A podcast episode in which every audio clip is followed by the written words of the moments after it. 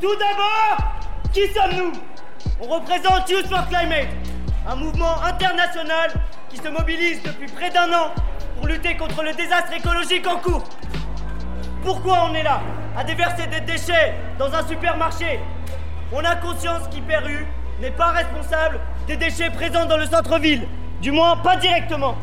Mais il faut garder à l'esprit que nous luttons contre un système, un système capitaliste, meurtrier, catastrophique et destructeur. On a bien à l'esprit que cette action va déranger. Mais ces quelques déchets qu'on déverse aujourd'hui, que représentent-ils?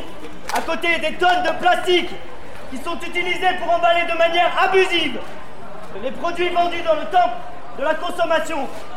Que sont-ils? À côté des tonnes de produits encore comestibles jetés sans scrupule à la poubelle. Alors oui, on dérange, mais il faut voir plus loin. On souhaite l'épanouissement de tous et toutes dans un monde vivable qui n'est pas gouverné par des capitalistes richissimes qui s'engraissent en exploitant et détruisant la planète et en tuant. On n'est pas là pour vous culpabiliser. On baigne dans la pub en permanence. Tout est mis en place pour nous pousser à acheter. On doit détruire ce système. Ce n'est pas à nous de réparer les dégâts en se berçant dans l'illusion que prendre des douces plus courtes ou boycotter du Nutella vont changer radicalement les choses. Ce n'est pas le cas. Et c'est justement pour ça qu'on ramène ces déchets ici. La lutte n'est pas individuelle. Soulevons-nous, soyons tous ensemble autour d'une cause, rien de moins que la défense de la vie, notre vie à tous et toutes, et celle de ceux qui ne peuvent pas se défendre.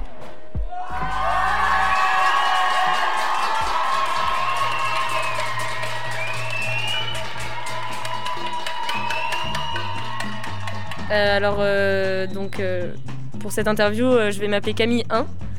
Et donc en référence au pseudonyme qu'ont utilisé les zadistes de Notre-Dame-des-Landes quand on leur demandait leur nom et prénom. Donc il y aura Camille, Camille 3 et Camille 4. 322. Bah, on a dans les entre 16 et 17 ans, bientôt 18, on est tous lycéens à Amande. Euh, et sinon, bah, on est, on est membre du collectif euh, Youth for Climate Lozère. Donc c'est le groupe local euh, de Youth for Climate qui est un mouvement bah, national du coup, et on essaie d'organiser un maximum d'actions à notre échelle dans le département de la Lozère, que ce soit bah, du coup des manifs ou des actions un peu plus poussées, un peu plus symboliques des fois. Enfin voilà, on essaie de diversifier nos modes d'action. Donc là c'était Camille 4 hein, qui parle. c'est ça. Camille 3, est-ce qu'on peut entendre ta voix? Ouais. Du coup, moi c'est Camille 3 et du coup aujourd'hui on se trouve en, Lozère. C'est le plus petit département de France, je crois. C'est un peu paumé. Il y a quand même le parc national des Cévennes euh, euh, qui, prend une bonne partie du département. Et c'est assez, euh, assez reconnu. Du coup, il y, a, pas mal d'espaces naturels protégés. On, a vraiment un cadre de vie hyper agréable on est tout le temps en contact avec la nature. Et après, nous on fait nos études à Mende, du coup la, la préfecture de Lozère. J'aimerais ajouter que, euh, du coup, comme l'a dit euh, Camille 3, on est un département extrêmement vert. Mais euh, bien qu'on soit le département le moins peuplé de France, je trouve qu'on a quand même un département qui se bouge énormément dans tous les types de domaines, que ce soit culturel, sensibilisation. Enfin, il y a vraiment énormément d'associations plus ou moins autogérées qui travaillent. Et du coup, nous, en tant que jeunes, on a vraiment été. enfin, on a eu plein d'occasions d'apprendre plein de choses complètement différentes. Et ça, je trouve que c'est chouette. Euh, aujourd'hui, on se réunit donc pour la cinquième journée mondiale euh, pour le climat.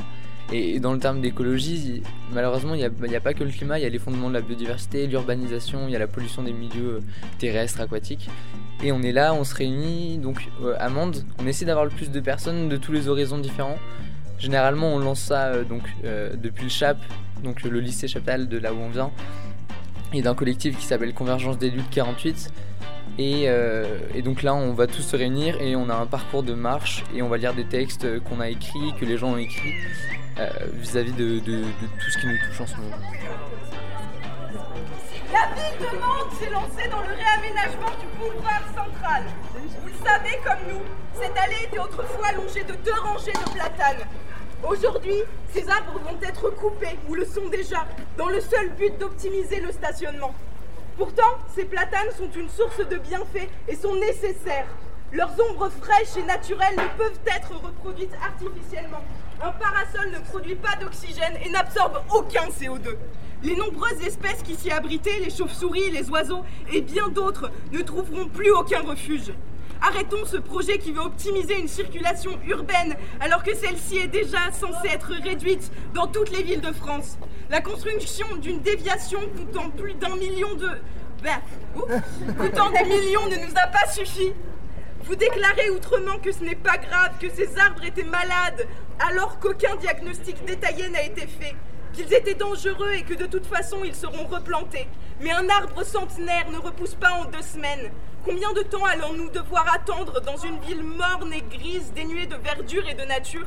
Ce projet dévastateur pour le vivant doit être stoppé. Il faut arrêter de couper les platanes restants, soigner le sol dans lequel ils vivent pour les rendre encore plus resplendissants et nous apporter encore plus de fraîcheur pendant l'été à venir, qui sera bien plus chaud que les précédents. Quand comprendrez-vous enfin que ces arbres ne sont pas de simples objets de décoration? Arrêtons de croire qu'ils nous appartiennent, car nous en dépendons là, par rapport à ce qui se différencie par rapport aux autres marches, c'est que là, à cette occasion, dans deux jours, c'est les municipales, et on a établi une liste de 17 revendications qu'on adresse en fait à l'ensemble des candidats euh, lozériens municipales, et on a déjà un peu rencontré des listes, etc. Et l'idée de cette marche, c'est vraiment montrer qu'on est beaucoup en Lozère à vouloir qu'il y ait du changement et qu'on veut que les élus s'engagent pour, euh, pour vraiment porter ces revendications. Euh, voilà. Et, et l'idée, c'est en fait d'assurer une gestion responsable euh, dans, un premier temps de, pas mal de ressources. Donc euh, parmi elles, euh, on, a, enfin, on a pensé à la gestion de l'eau parce qu'il y a pas mal de communes qui, qui privatisent en fait la gestion de l'eau et ça c'est assez catastrophique. après du coup il y a aussi au niveau de l'énergie, on a remarqué à Mende que que l'éclairage public, euh, il y en avait énormément, plus qu'il n'en faut, et euh, c'est assez aberrant. Et en plus de ça, euh, il y a des lois qui ont été passées pour interdire l'éclairage public, enfin l'éclairage, non pas public, l'éclairage genre commercial entre, je sais plus, minuit et 6 heures du matin. C'est pas du tout respecté en fait par les commerces locaux, quoi. Et donc ça, on aimerait bien que les municipalités s'engagent en fait à essayer de mettre en place un maximum de mesures qu'on propose après. Du coup, la première, c'est déclarer l'urgence écologique.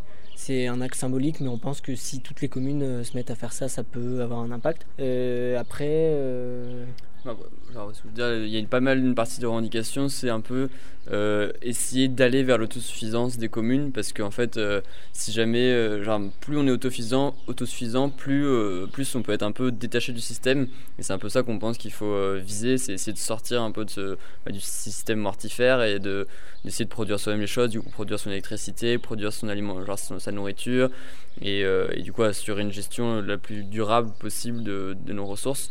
Et par exemple, du coup, voilà, au niveau de, de l'alimentaire, c'est fournir une alimentation euh, locale et biologique dans les cantines scolaires, c'est euh, réquisitionner les terres agricoles non utilisées pour les donner à des agriculteurs locaux pour euh, qu'ils fournissent de la nourriture aux, établissements publics.